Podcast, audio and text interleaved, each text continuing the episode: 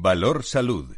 La actualidad de la salud en primer plano. Comienza este tiempo de radio y comunicación con la salud y la sanidad, con eh, protagonistas, información y reflexión, con nuestros contertulios, expertos y diversos. En su procedencia están dispuestos ya para todos ustedes. Son los mejores, ¿eh?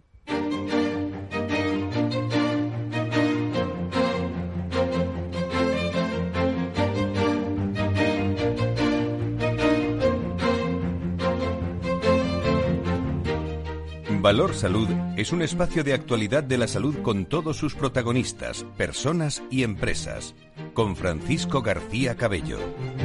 ¿Qué tal? ¿Cómo están? Descenso en el número de contagios. 5.701 nuevos contagios, 717 menos que en las últimas 48 horas. Desde el inicio de la crisis sanitaria se han confirmado con prueba diagnóstica 3.598.452 casos en nuestro país. Los fallecidos por coronavirus también decrecen. A esta hora de la mañana, Sanidad ha notificado 73 en 24 horas, 35 menos que en las últimas horas y según los datos oficiales, desde el comienzo de la pandemia, el virus ya se ha cobrado la vida de 79.200 81 personas en España. Le estamos contando la salud y la sanidad de otra forma hasta las 11 de la mañana, en un día en el que se anuncia también la incidencia acumulada, que cae 7 puntos, situándose en los 166,32 casos por cada 100.000 habitantes a 14 días y esta tendencia descendente se aprecia igualmente también en la incidencia a 7 días clave para detectar de eso saben mucho los especialistas. Rápidamente cambios de tendencia que disminuyen también respecto a la jornada de las últimas horas. Un día más, la situación en las comunidades autónomas sigue siendo muy dispar. En riesgo máximo por encima de 250 de incidencia se sitúan País Vasco, Madrid, que anuncia nuevas medidas a las diez y media, como todos los viernes, Melilla y Aragón. Y por cierto, en Europa, Suecia registra otra vez la peor incidencia seguida de Países Bajos y más lejos Turquía, que en dos semanas ha reducido la transmisión a la mitad. Desde el Ministerio, la ministra sigue eh, proponiendo a todos los ciudadanos mucha prudencia y medidas. La importancia y la necesidad del mantenimiento de las medidas de protección personal. Creo que es muy importante que sigamos manteniéndolas y que imágenes como las que vimos el pasado fin de semana no se vuelvan a reproducir. El Ministerio de Sanidad ha notificado también un ligero descenso de la ocupación en las eh, UCIs, que la sitúa ya por debajo del 20%, presión en las UCIs que no se situaba por debajo de este nivel desde principios de, de, abril. Y sobre vacunación, que es la, la gran noticia diaria, segundo a segundo, minuto a minuto. Ayer por la tarde se conocía orden 596 barra 2021 de la Comunidad de Madrid, por la que los hospitales privados de Madrid podrán vacunar más de 30 centros hospitalarios que vamos a dar a conocer en este espacio de Valor Salud podrán mm, vacunar Comunidad de Madrid y centros privados y su personal que se ponen eh, de acuerdo. Mientras, eh, esperando que esto pueda ocurrir a nivel nacional, eh, también en esa colaboración público-privada, el presidente del gobierno ayer anunciaba llegada de nuevas vacunas que España va a recibir durante el mes de junio 13 millones de vacunas solo de la compañía Pfizer. Lo repito, 13 millones de vacunas. Es decir, vamos a pasar semanalmente de 1,7 millones de vacunas de esta compañía a 2,7 millones de vacunas. Objetivo, personas de 50 a 59 años. En los próximos días esta inmunización, inmunización se llevará a cabo de forma desigual. Madrid ya comenzó este jueves a inocular a, este colectivo. Aragón, Andalucía y Navarra han empezado a citarlos, mientras que Cataluña, País Vasco o Baleares tienen previsto hacerlo en las próximas fechas. Recibirán, como digo, pinchazos de Pfizer, Moderna, Janssen, eh, puesto que el remedio también de AstraZeneca no está eh, indicado para ello. Respecto a la vacuna de Janssen, la Comisión de Sanidad aprobó su uso para dos grupos concretos, el que va de 50 a 59 y el de los mayores de 18 años que pertenecen a grupos vulnerables. En total, según los datos de Sanidad, en este grupo de, de edad se encuentran 7,03 millones de españoles, de lo cual el 16% ha recibido ya su primera dosis, dosis. El gobierno que sigue hablando de el verano finales del verano, me imagino, para eh, inmunizar a ese 70% de objetivo de, la población.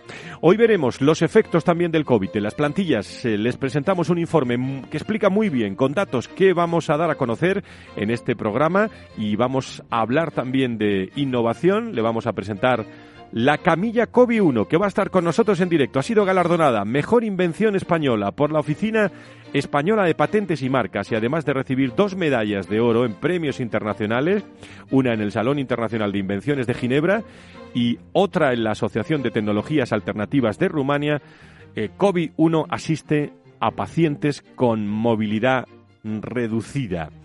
La camilla y su inventor está con nosotros hoy en directo, aquí en eh, Valor Salud. Comenzamos 10 y 10, 9 y 10 con todos ustedes.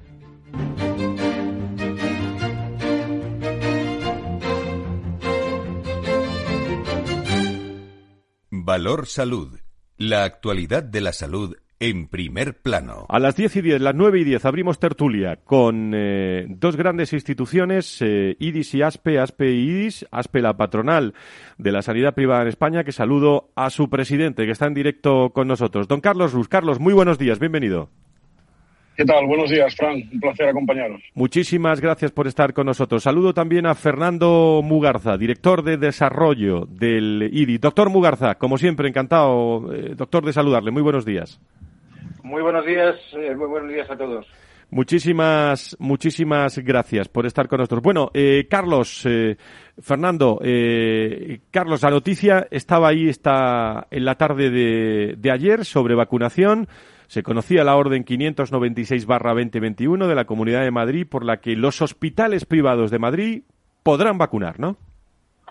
Sí, bueno, yo creo que es un planteamiento lógico. De hecho, Fran, una de las cosas que más nos cuesta ahora mismo comprender es que por fin, llegando volumen de vacunas, eh, sea la única comunidad autónoma prácticamente que haya previsto de una forma regulada la participación de la privada. Es cierto que también hemos vacunado de forma absolutamente gratuita, por ejemplo, en Canarias a colectivos como farmacéuticos y que en, otras comunidades autónomas pues estamos vacunando no solo a nuestros profesionales sino también a nuestros pacientes como es el caso a lo mejor de Andalucía o de Cataluña. Pero el no tener prevista la participación como ha hecho Madrid pues es algo que, no deja de resultarnos llamativo.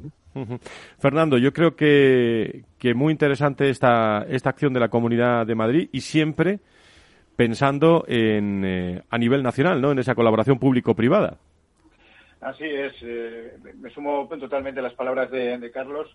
Eh, eh, nosotros siempre estamos diciendo desde la Fundación IDIS lo mismo, bueno, y desde, esta, misma, desde misma emisora, ¿no? que la, suma de esfuerzos, en definitiva, y la multiplicación de voluntades, pues es lo que aporta valor a la sanidad en su conjunto, ¿no? Y especialmente en estos momentos, que como bien dice Carlos, pues parece ser que las remesas de vacunas van a ser muy incrementales a lo largo de las próximas semanas y meses, y por lo tanto lo lógico, tal y como estamos viendo en otros países, por ejemplo, pues es utilizar todos los recursos disponibles, como decía anteriormente. Y si me permite solamente una cosa, porque si no se me va a olvidar, Fran, Hoy eh, queríamos desde la Fundación IDIS felicitar ¿no? a, todo, a todo el personal de enfermería. ¿no? El otro día, el día 12 de mayo, eh, miércoles fue el Día Internacional de la Enfermería. ¿no? Y yo creo que eh, siempre, pero especialmente en estos momentos en los que los profesionales sanitarios lo están dando todo, yo creo que es un momento también pues para reconocer todo ese esfuerzo y toda esa dedicación, eh, ya no solamente profesional, sino personal, que han tenido y siguen teniendo en esta, en esta pandemia. Tenemos con nosotros al director de desarrollo del IDS al presidente de, ASPE. En un momento, eh, la noticia está ahí, los hospitales privados de Madrid comienzan a a vacunar. Luego le daremos la, la lista de, de, algunos de estos hospitales. Eh, protagonistas y que pasan por aquí muchísimos invitados de, de esos hospitales, pero eh, coincide, el otro día el presidente de la COE lo decía, el, presidente ayer también, lo decís vosotros también, yo creo que ahora el objetivo es vacunar, eh, vacunar y vacunar, pero ¿llegamos a tiempo? ¿Cuál es vuestra previsión? Carlos, Fernando. Bueno, yo creo, Frank, que, que estamos eh, se hablaba de que antes de verano, teníamos claro que eso era difícil, nuestra previsión siempre había sido más bien octubre, desde que, desde que empezamos a hablar de, este tema, por el ritmo necesario. Eh, hablan ahora de, agosto, bueno, yo, creo que en cualquier caso lo que, es, eh, lo que es una magnífica noticia es que el efecto de la vacunación se va notando en la población, que los contagios son menores. También hay otra cuestión ahí que yo creo que es muy importante, que también me gustaría escuchar la, opinión de Fernando, ¿no? Y es, hay casos de personas que tienen una primera dosis y se vuelven a contagiar, incluso con dos dosis, ¿no? Y, y, esto puede, puede pues quizás generar en la población cierto, cierto, desánimo, pero tienen que entender eh, pues que las personas que tienen un contagio y que será ese caso una vez vacunadas son casos que cursan sin gravedad ¿eh? y, sin, las consecuencias tan graves que se tiene cuando no se está vacunado. Fernando. Sí, así es. Quiero decir, lo, he expresado estupendamente bien, Carlos, ¿no? La vacunación es fundamental porque independientemente de la protección que nos protege, en el caso de que hubiese una reinfección, tenemos, tengamos en cuenta que siempre hay eh, variantes ¿no? del propio coronavirus, ¿no? y hemos escuchado unas cuantas en, los últimos, en las últimas semanas, ¿no? la variante brasileña, sudafricana, la variante de, la India, en fin, etcétera, etcétera. ¿no? Pero es muy importante estar protegidos porque efectivamente esa, esa vacunación lo que nos puede incidir es que eh, la sintomatología pues no alcance la gravedad que de otra forma pues, probablemente podría alcanzar, ¿no? Con lo cual es muy importante, insisto, que esa prevención primaria se realice de una forma de una forma adecuada. A mí hay un aspecto que me que me, que, me preocupa, ¿no? Bueno, que me, que me preocupa es un poco el paso de esa eh, presunta euforia que empezamos a ver en este momento a través de los medios de comunicación eh, en, en, en aras a perder un poco la prudencia, ¿no? Y me explico bien ya se está hablando por parte de, personas, además, que pueden ser referentes y de expertos sobre el vaticinio de, la no utilización de la mascarilla. ¿Cuándo no vamos a utilizar la mascarilla? Bueno, yo creo que estamos todavía en un momento todavía muy preliminar para hablar de esos temas, ¿no? Yo creo que el tema de la prudencia y el tema de la prevención primaria pasa primero por la responsabilidad nuestra y en ese sentido tenemos que tener en cuenta que la mascarilla, la distancia, la aireación de las de las estancias y, por supuesto, el lavado de manos sigue y seguirá siendo fundamental en los próximos, en los próximos meses. Máxima, máxima prudencia eh, en un momento en el que los propios médicos eh, también, eh, Fernando Carlos, bueno, pues aunque la incidencia baja en las UCIs, pero bueno, la experiencia es un grado y, y aplican también esa prudencia dentro de los, de los grupos hospitalarios porque el verano está ahí a la vuelta de la esquina, ¿eh?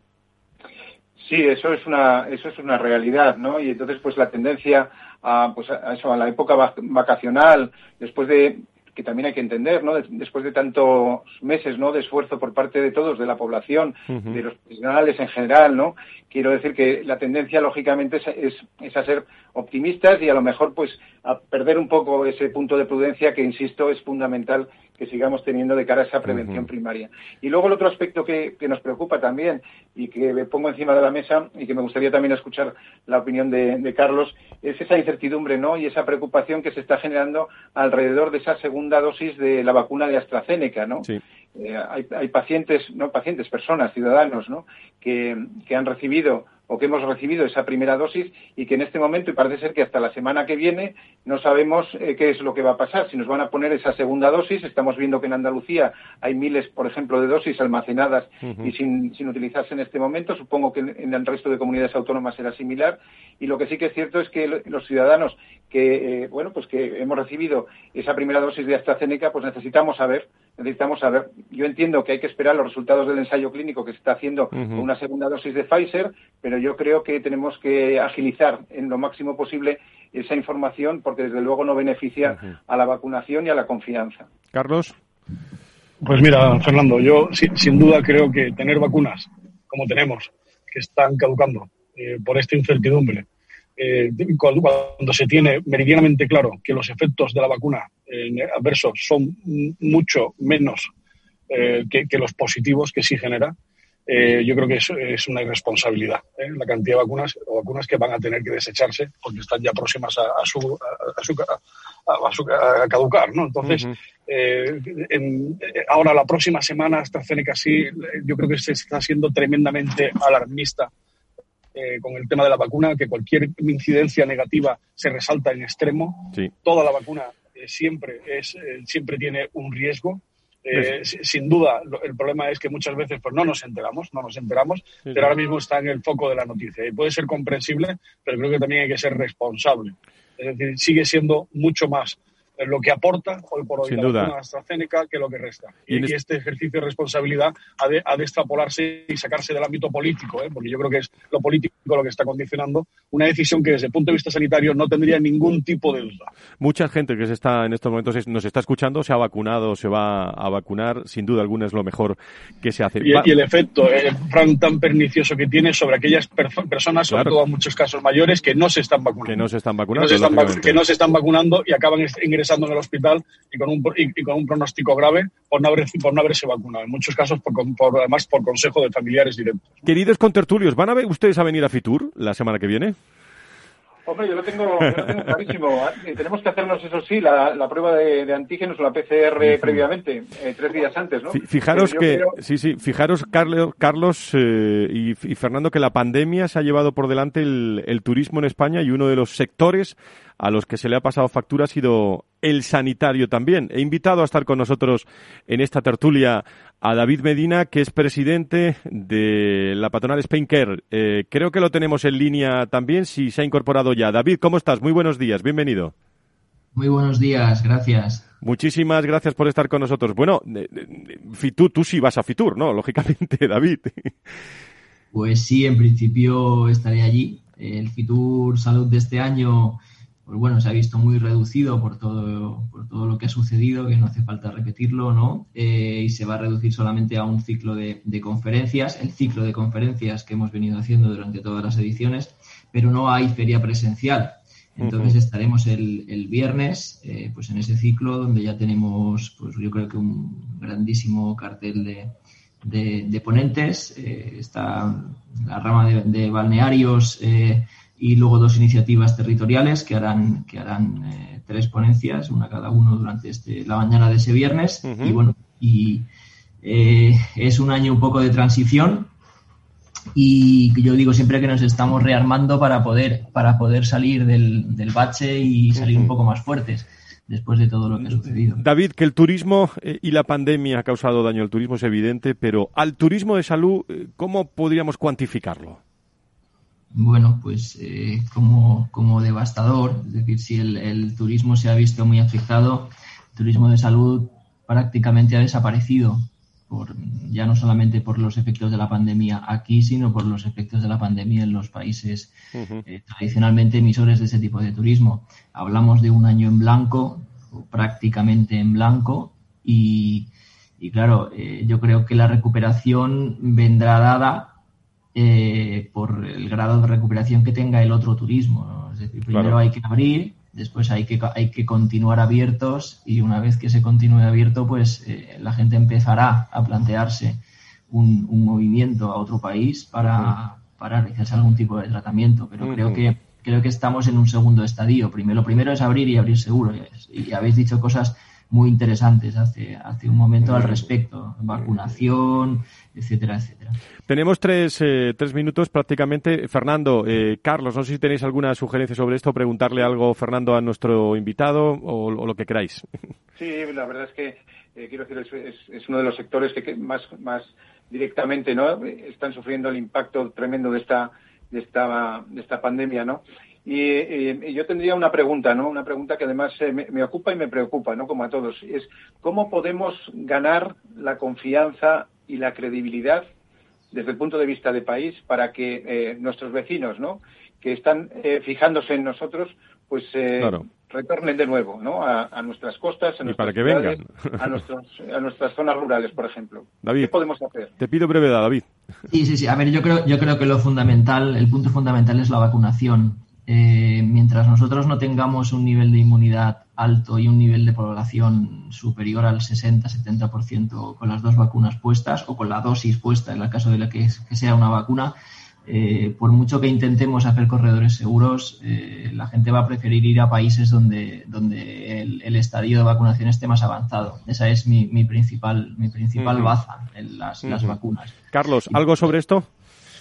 Bueno, eh, darle la enhorabuena a David por la iniciativa, por seguir manteniendo vivo a, a Spenker en un momento en el que ha sido un año tremendamente, tremendamente complicado. Y, bueno, pues desearle que, tengan una jornada pues, con gran éxito de participación y que se pueda poner de nuevo en relieve lo que aporta el sector turístico y, la sanidad cuando se une en este país. Muy bien, pues eh, David, eh, año difícil, el 21 para el turismo salud, pero me imagino para acabar ya con, con muchos retos por delante, ¿no? Muchos retos. Nosotros eh, estamos eh, retomando eh, nexos de unión con la Secretaría de Estado de Turismo y sobre todo porque pensamos que el turismo de salud está, está devastado evidentemente, pero debería de ser uno de los pilares del plan de recuperación y modernización turística que ha, que ha publicado recientemente el Ministerio porque tiene todos los ingredientes necesarios para hacer una reconversión del sector turístico. y, y, soy muy breve, voy a citar solamente tres, cuatro cosas. Deslocaliza, desestacionaliza, no requiere inversión y además eh, es eh, sostenible y eh, está centrado en un sector como es el sector sanitario, donde si estamos buscando sostenibilidad, no brecha salarial, no discriminación por sexo, etcétera, etcétera, estamos hablando de que es el sector probablemente donde menos, donde menos brecha salarial hay, donde más mayoría y sabes, y, sabes David, como presidente de la patronal que Spenker, que lo seguimos desde aquí muy de cerca, desde, desde Valor eh, Salud, y a ver si el año que viene también podemos estar en, en, ese turismo de salud. David, muchísimas gracias por estar con nosotros, presidente de la patronal. Gracias. Gracias a vosotros. Eh, gracias, Carlos Rus, presidente de, de, ASPE. Muy buenos días. Muchísimas gracias. Buena, buena jornada. Buenos días. Buen fin de semana a todos. Gracias, Fernando. Me encantaría que estuvieras conmigo ahora, porque voy a entrevistar a un inventor, a un inventor de, de aspectos de, de, salud. Eh, está con nosotros Manuel Borges, que se ha inventado una camilla para el sector muy interesante. Estará con nosotros en unos instantes. Me encantará, seguro, porque lo voy a escuchar a, través del receptor. Así es que, oye, buen fin de semana, enhorabuena por el programa y nos vemos la semana que viene. Cuidaros mucho. Gracias, amigos.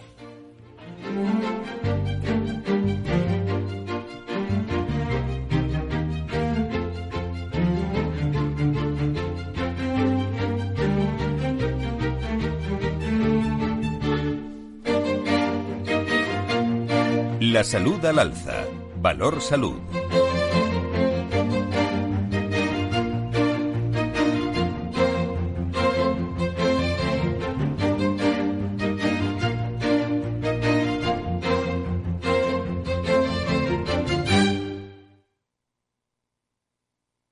Si tu lado emocional dice, invierte en salud, sabes que es un sector en crecimiento, y tu lado racional dice, no tienes tiempo de crear una cartera desde cero. Y si te la gestionan otros, eh, te cobrarán mucho en comisiones. En Renta 4 Banco te lo ponemos fácil. Con el nuevo servicio de gestión óptima, contrata nuestras carteras temáticas 100% online, con una comisión de gestión de solo 0,25%. Entra en r4.com o en cualquiera de nuestras oficinas y descubre todas nuestras carteras. Tu lado emocional y racional por fin se unen. Renta 4 Banco. Tu banco especialista en inversión.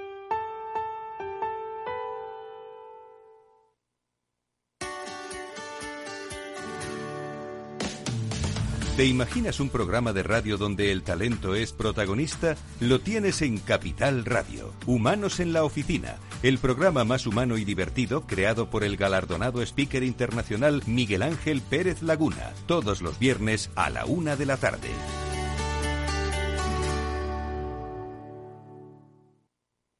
Frente a los impagos, vitamina D la fórmula de información empresarial exclusiva de Informa para minimizar los riesgos y facilitar la toma de decisiones. Descubre Data Powered by Informa, la solución perfecta para tu negocio. Consulta al especialista en Informa.es. Capital Radio, la genuina radio económica.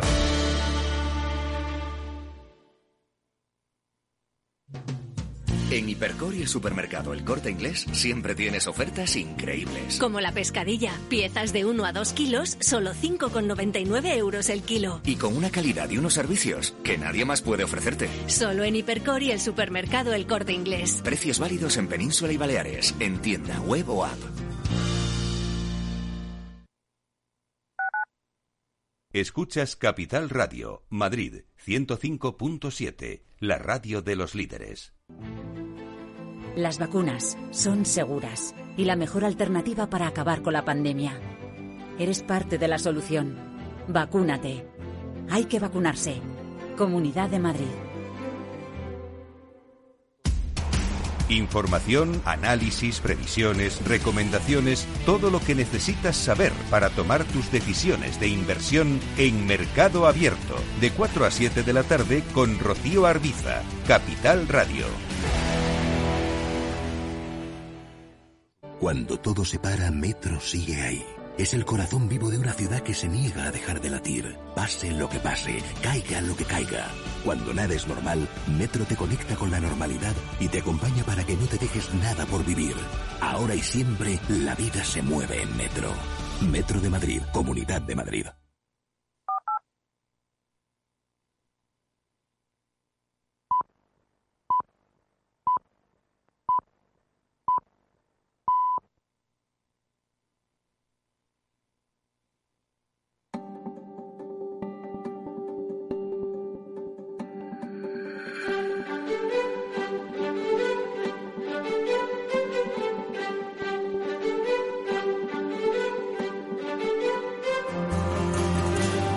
Valor Salud es un espacio de actualidad de la salud con todos sus protagonistas, personas y empresas.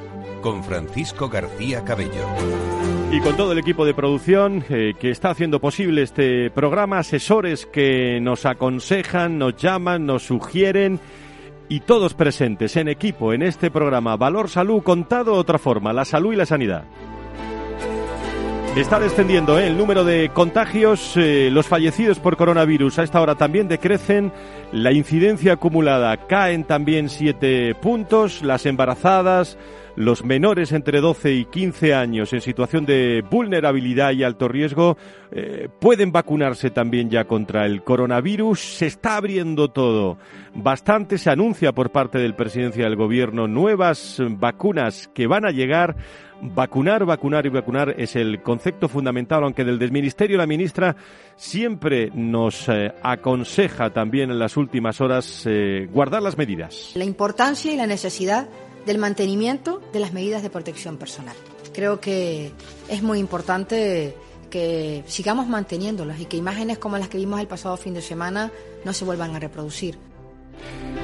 Si se quedan con nosotros en unos minutos, está con nosotros en directo eh, Manuel eh, Borges. Eh, la Fundación PON presenta COVID-1, la primera camilla robotizada patentada a nivel mundial por un español, con su medalla de oro. Está hoy presente aquí con nosotros un COVID-1 que ha sido galardonada Mejor Invención Española por la Oficina Española de Patentes y Marcas y Manuel Borges, que lleva 40 años trabajando en este proyecto inspirado también por eh, una dolencia también de su propio padre, nos va a hablar de un invento muy interesante para el mundo de la salud. Pero antes, eh, ya está con nosotros, pero enseguida eh, hablamos con él. Quería darle paso a la socia del Observatorio Generación y Talento, Elena Cascante, porque el otro día en, eh, Recursos Humanos, en el programa de Recursos Humanos de los lunes a las 12, las 11 las Islas Canales aquí en Capital Radio, hablábamos de un informe, un informe muy interesante de cómo ha impactado el COVID-19 en la salud psicológica y emocional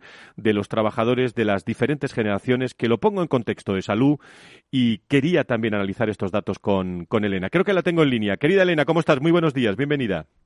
¿Qué tal? Buenos días. Eh, ¿Cómo estamos? Sobre todo ya que estamos en un programa de salud, espero que estéis todos muy bien. Pues estamos fenomenal. Espero que, que tú también. Eh, ¿qué, estudio eh, habéis realizado y sobre todo con qué rigor científico y, y qué variables eh, han sido fundamentales? Primera cuestión, Elena.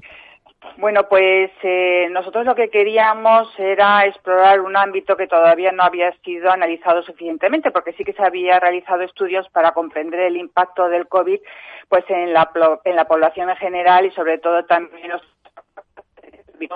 sanitarios, pero realmente quedaba por comprender el impacto que esta crisis sanitaria estaba eh, estaba eh, pues eso eh, llegando a los trabajadores y queríamos entender de alguna manera ese ese impacto en su en su salud mental y psicológica pues porque se tenían que enfrentar a una adaptación al teletrabajo y a la posibilidad de contagiarse cogiendo un transporte público, todo lo que tiene que ver con, con la distancia de seguridad. Bueno, queríamos comprender el impacto que podía tener esto en la población de trabajadores y luego en concreto por cada una de las generaciones. Por lo tanto, lo que hicimos fue determinar una, eh, una escala para medir cinco variables psicológicas concretas. Una de esas variables lo que hacía era medir el nivel de incertidumbre de los trabajadores con, con, respecto a sus condiciones de trabajo y a su puesto de trabajo. Y luego eh, también analizamos a través de tres instrumentos eh, el, nivel de somatología que podían llegar a tener por una ansiedad generalizada, por una sintomatología depresiva y también hemos querido determinar esa ansiedad relacionada con el posible contagio al COVID-19. ¿Y cómo estamos, eh, Elena, en relación a esas variables psicológicas? ¿Cómo está la población activa de trabajadores? Y, y si hay alguna generación más, yo utilizo esta presión, tocada que otra. Pues eh, cuando hemos hecho, hemos lanzado esta encuesta, bueno, hemos eh, trabajado con casi 1.400 trabajadores de cada una de estas generaciones y la verdad es que no tengo muy buenas noticias porque eh, estas variables que hemos medido, en todas ellas aparece una sintomatología leve en la población general de trabajadores. Eh, pero sin embargo, luego cuando analizamos y segmentamos por otras variables como la generacional, pues aquí nos encontramos colectivos ya más tocados, donde ya vamos a una sintomatología moderada generaciones tengo que decir que la más perjudicada ha sido la generación más jovencita, la generación Z. Eh, para los que nos estén escuchando, estamos hablando de, jóvenes que tienen de 26 años eh, para abajo. Y por lo tanto están viviendo hasta clarísimamente una precariedad laboral que les está impactando porque de las cinco variables psicológicas, en cuatro están en, como estaba diciendo, en, en, un nivel moderado o grave, ¿no? Eh, alcanzando grandes niveles de ansiedad generalizada y de depresiva y, con grandes niveles de incertidumbre, claro, que tiene que ver con, con su puesto de trabajo. Y sin embargo, en la otra variable en la que analiza el nivel de ansiedad relacionado con la posibilidad de contagiarse, eh, pues aquí aparece otra generación, que es la generación más eh, mayor, que es la baby boomer, y bueno, ahí yo creo que todos podemos entender que al tener más edad, pues es un colectivo que es más vulnerable, ¿no? En el, en el caso de que se contagien. Es decir, que sigue siendo la ansiedad, la incertidumbre, factores fundamentales que, se dan a conocer en este, en este informe. Muy breve, en 30 segundos. ¿Y ahora qué? Con este informe, eh, ¿qué hacemos, Elena? Bueno, pues eh, lo que podemos hacer es también un poco comprender que por eh, variables sociodemográficas y variables laborales, también nosotros hemos podido determinar el alcance de este impacto, de esta crisis en la salud de nuestros trabajadores. Y muy rápidamente deciros que cuando hemos hecho esta segmentación por variables sociodemográficas, aparecen eh, las mujeres como, bueno, pues las personas que mm, están sufriendo con mayor eh, nivel eh, la ansiedad y la depresión con respecto a esta situación. Y con respecto al resto de las variables sociodemográficas, los más afectados muy rápidamente son las personas que son divorciadas y viudos, los que tienen muchos hijos, los que tienen grandes dependientes, que tienen grandes cargas financieras, bajo nivel formativo y también bajo nivel de ingresos. Y luego tengo una doble noticia cuando hemos analizado esto con respecto a las variables laborales ¿no? Cuando hemos segmentado por las variables laborales. Y es que aquellos colectivos que se les está dando la posibilidad de conciliar por situación de, de pandemia, de crisis sanitaria, aquellos colectivos que tienen muy claro el protocolo COVID en sus empresas y que además esas medidas las pueden aplicar con respecto a distancia de seguridad, etcétera, etcétera. Esos colectivos son los que menos impacto tienen eh, con respecto a estas variables psicológicas. Y luego todo lo contrario, eh, aquellos colectivos que ya tienen una sintomatología moderada y grave eh, son aquellos que no pueden trabajar, aquellos que eh, trabajan, fíjate tú, eh, curiosamente, de los que teletrabajan, aquellos que trabajan más días, también empieza a pasarles facturas, ¿no? Los que desconocen el protocolo COVID, los que no tienen medidas de protección contra el COVID, los que tienen que coger transporte público como, o comer en, comedores comunes, o no poder mantener la distancia de seguridad. Esto, por ejemplo, sería un poquito el análisis y un poco la hoja de ruta que, que podemos dar a las empresas pues para que pongan foco en estos colectivos para potenciar medidas que minimicen este impacto. Pues informe del Observatorio Generación y Talento, informe del COVID-19, cómo impacta la salud psicológica y emocional. Estas son las conclusiones que queríamos hoy poner en contexto también del mundo de la salud. Elena, muchísimas gracias por estar con nosotros. Muy buenos días. Muchas gracias por dejarme participar y un saludo a todos. Un abrazo. Valor Salud desde la actualidad. La salud al alza.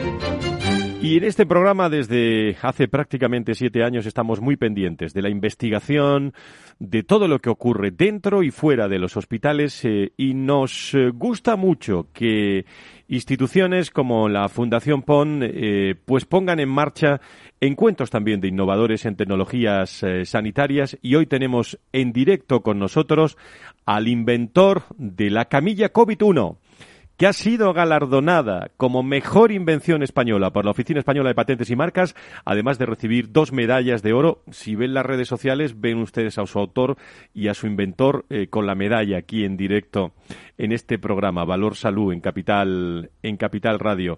Manuel Borges eh, es su inventor y lleva más de 40 años trabajando en este proyecto. Querido Manuel, muy buenos días, bienvenido. Buenos días. Pégate al micrófono, no te preocupes. Eh, muchísimas, muchísimas gracias. Bueno, ¿qué es COVID-1? Bueno, primero, eh, COVID es mi mujer. Ah, muy bien. Quiero distinguir. Eso no lo sabíamos. Ya, ya, ya, ya. Quiero distinguir esto, puesto ya que por dos ocasiones, tanto por eh, la invención de la camilla, que celebro muy bien esto, el nombre el nombre de mi mujer y también fue otro acontecimiento cuando las la, Olimpiadas de Barcelona que cogieron el nombre de mi mujer, Kobe. Y entonces, pues ha sido una coincidencia. Tengo aquí la camilla delante que me, que me muestras. Eh, estamos eh, hablando eh, fundamentalmente de facilitar recoger al paciente de la cama, duchar al paciente, actos fisiológicos del paciente, sentar al paciente en la silla de ruedas, incluso convertirse también en, en ella.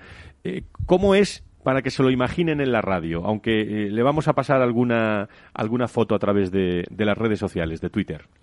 Bueno, la máquina en cuestión lleva un proceso efectivamente de, para ser preciso, de 43 años. La primera la hice para mi padre y luego pues se quedó en un rinconcito puesto de que eh, mi padre desgraciadamente falleció y no pude cogerlo a él. Pero y luego con un amigo, ¿no? Sí, no, pero luego efectivamente, pero ahí la, la primera máquina coge o la primera camilla coge a un enfermo en el hospital militar, a una enferma, mejor dicho, a una anciana con eh, estos problemas de hueso de cristal.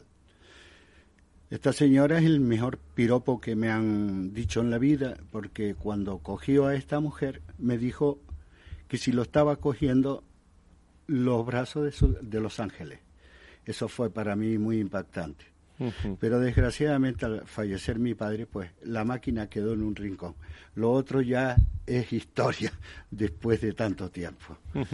¿Qué funciones? Cuéntale desde el punto de vista casi, eh, casi médico, porque tú conoces mucho ¿eh? a los médicos. Eh, Efectivamente. ¿Qué funciones cumple esta, esta invención que ha sido galardonada y que se presenta el lunes en Madrid, por cierto? Nos lo estás adelantando. Exacto.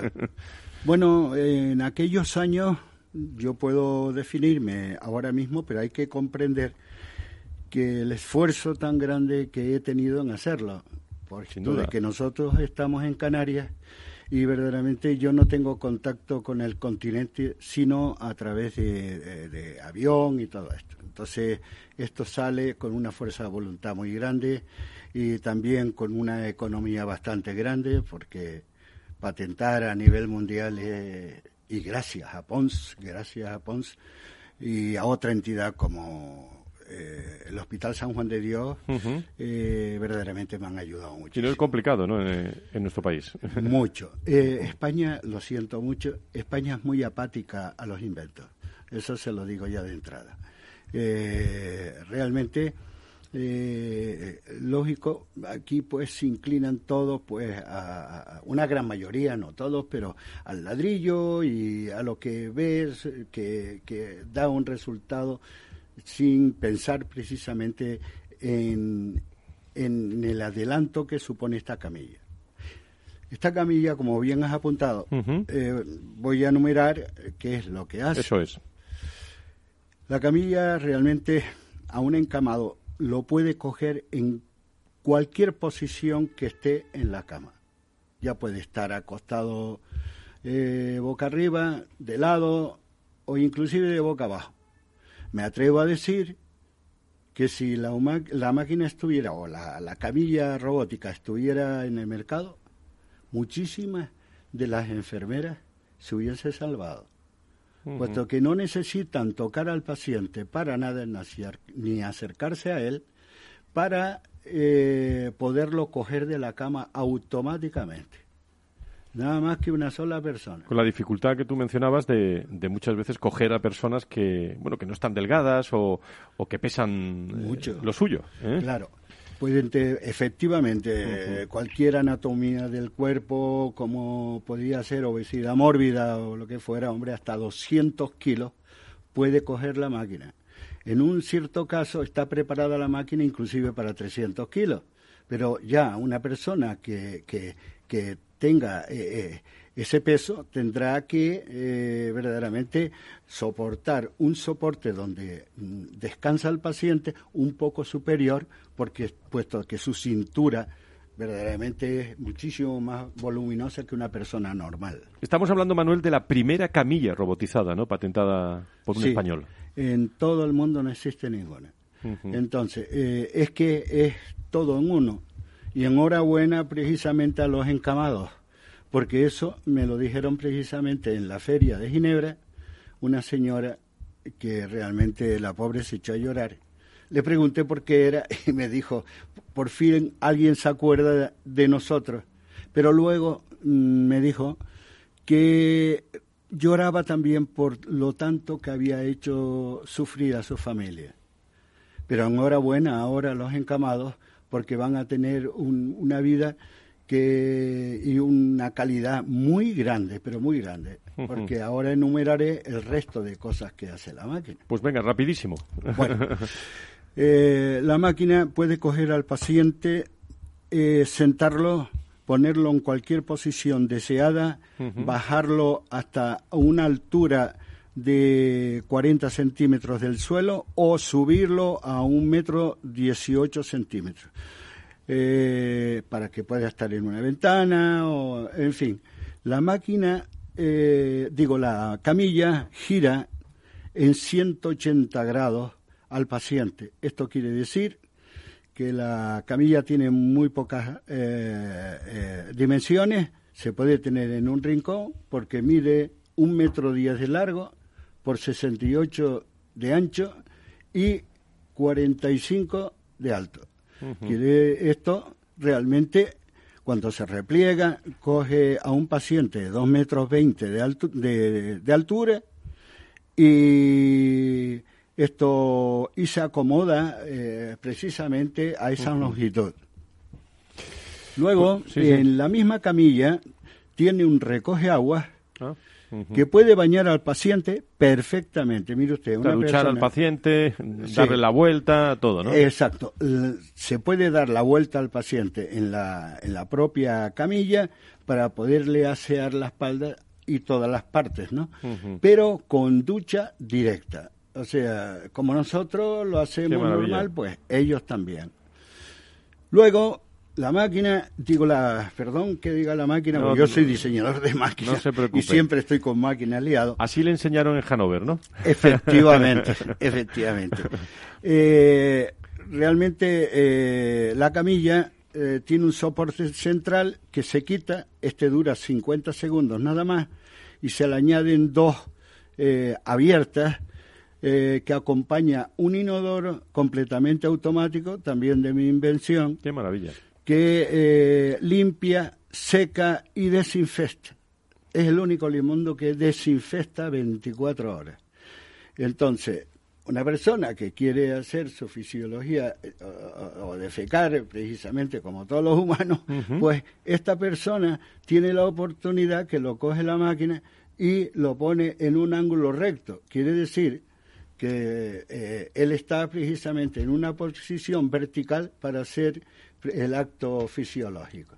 Y entonces se le mete debajo el inodoro y no necesita nadie en tocarlo. Fíjese eh, que Manuel lo está contando y se queda con nosotros un ratito porque vamos a hablar enseguida con Nacho Nieto en, Sí. en tertulia por si quiere conversar con nosotros, pero eh, que lo está contando usted en 10 minutos y estas Sí. son muchas horas, Muchas. eh, muchos años, eh, mucho tiempo dedicado a la invención y a la salud también, que Sí, por eso está aquí hoy con nosotros. Por supuesto. Eh, todavía quedan acciones de la camilla.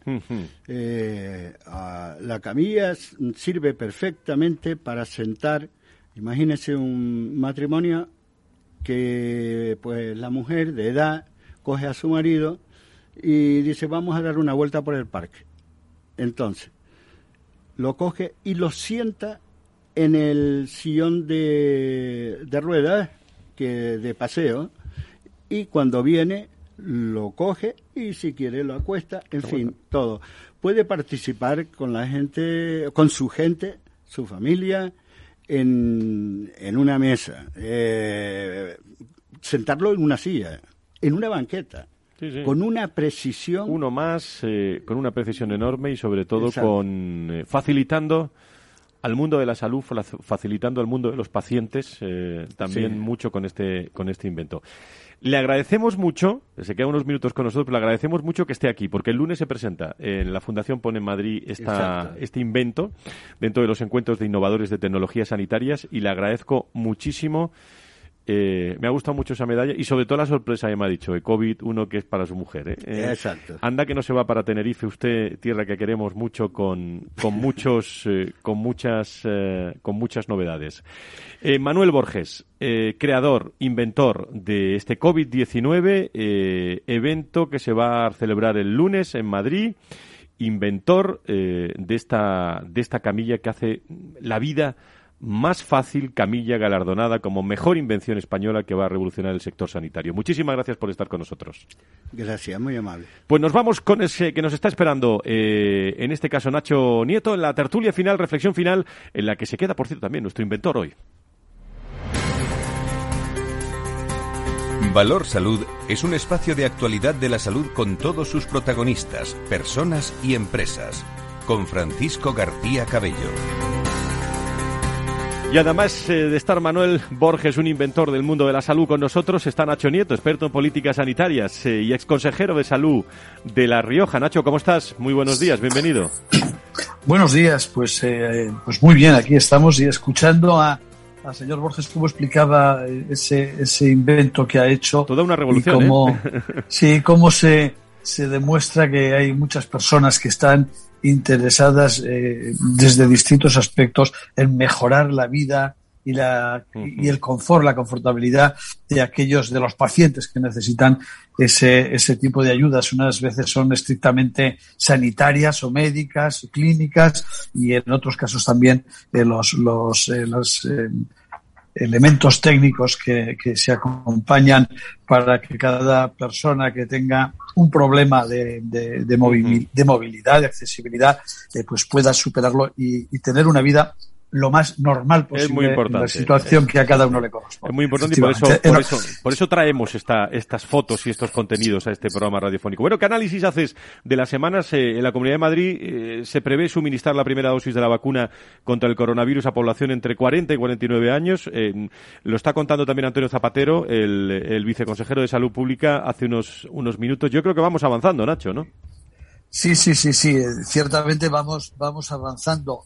Iba a decir, para que todo no sea excesiva alegría, ¿no? Más despacio de lo que nos gustaría, pero sin ninguna duda que se va avanzando. Hace eh, 15 días se había empezado con el, con el tramo ya entre 50 y 60 años. Eh, eh, ah, ya nos anuncian para la semana que viene eh, otros 10 años más incluidos poco a poco se va adelantando. Por ahí vamos bien. El, eh, el Ministerio nos anuncia que van a recibirse más vacunas y que por tanto van a distribuir más vacunas, con lo cual va a haber más vacunas para vacunar a más personas y nos queda, no, yo creo que ahí seguimos teniendo ese, ese granito que no acaba de aclararse ¿no? con la vacuna de AstraZeneca.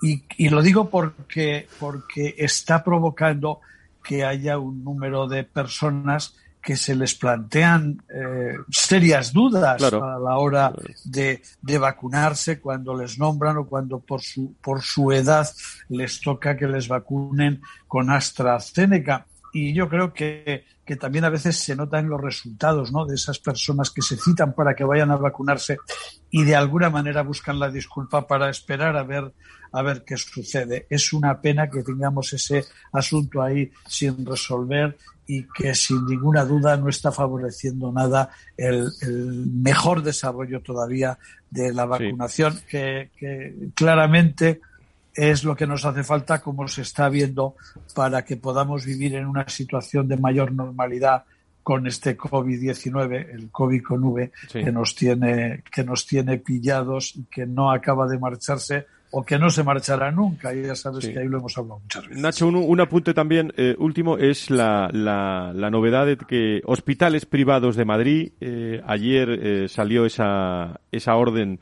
eh, 596 barra 2021 exactamente de la Comunidad de Madrid, más de 35 hospitales privados podrán vacunar. Yo creo que eso es un inicio, bueno, en la Comunidad de Madrid ya se sabe, colaboración público-privada deseable para toda España, ¿no?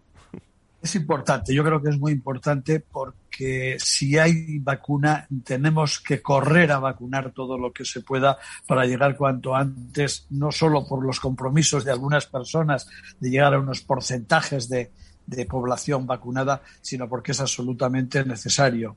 Eh, eh, estaban vacunando, según tengo idea, los hospitales privados a, los pacientes de alto riesgo que ellos tenían localizados, ya lo estaban haciendo, pero cuanto más se amplíe, igual que las, que las mutuas, eh, en cuanto nos metamos en población más baja, vamos a entrar de una forma muy importante en todas las personas que están trabajando Ojalá hubiese muchas más, pero bueno, por lo menos las que ahora tienen un trabajo y eso facilitará también mucho más que se extienda esa vacunación. Me parece interesante y sabes que yo no tengo eh, ningún problema desde hace muchos años con esa colaboración público-privada, con darle. Lo sé y la has hecho, la has hecho, la, has vivido, la has vivido en directo.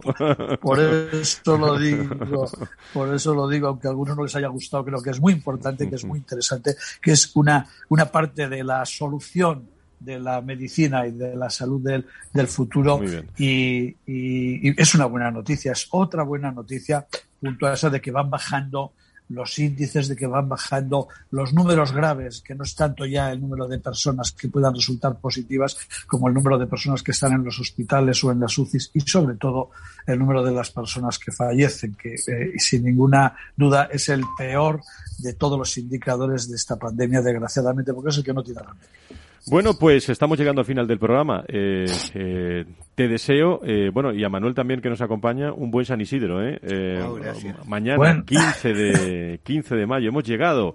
Bueno, es el primer viernes sin estado De, de alarma. Por, cierto, dime, Nacho, dime. Por cierto, Fran, déjame decir que ya uno ya tiene su edad y por eso ya, ya, me ha tocado. Yo ya la primera dosis de vacuna ya la he recibido, pero eh, cuando me llamaron recibí mi SMS, confirmé, me salió mi código QR y en pocos minutos estaba vacunado, por cierto, sin ningún tipo de síntoma y esperando que me llamen para la segunda dosis. Ya digo que, que, la edad es buena para unas cosas, nos ha tocado, aunque yo cuando fui me dijeron, ah, por la edad, sí, hombre, yo preferiría... Pero nada, no es... pero las cosas son como son, no nos vamos a quejar. Muy bien. Pues eh, mañana, San Isidro, estamos en Madrid.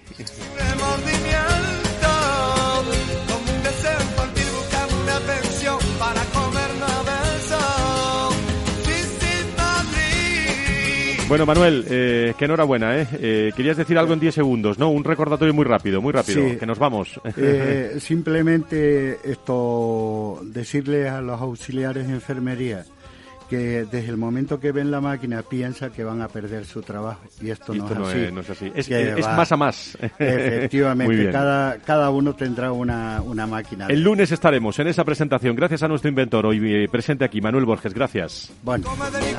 Y gracias Nacho, hasta el viernes. Cuídate mucho, ¿eh? Buen San Isidro. cuidaros todos. Buen San Isidro. Gracias a todo el equipo magnífico del Foro de Recursos Humanos y también este de Valor Salud eh, que está con nosotros aquí en Capital en Capital Radio. Buen fin de semana, va a ser muy bueno en la Comunidad de Madrid, por cierto, y en distintos lugares de, España. Vamos a celebrar este San Isidro. Hasta el viernes, adiós.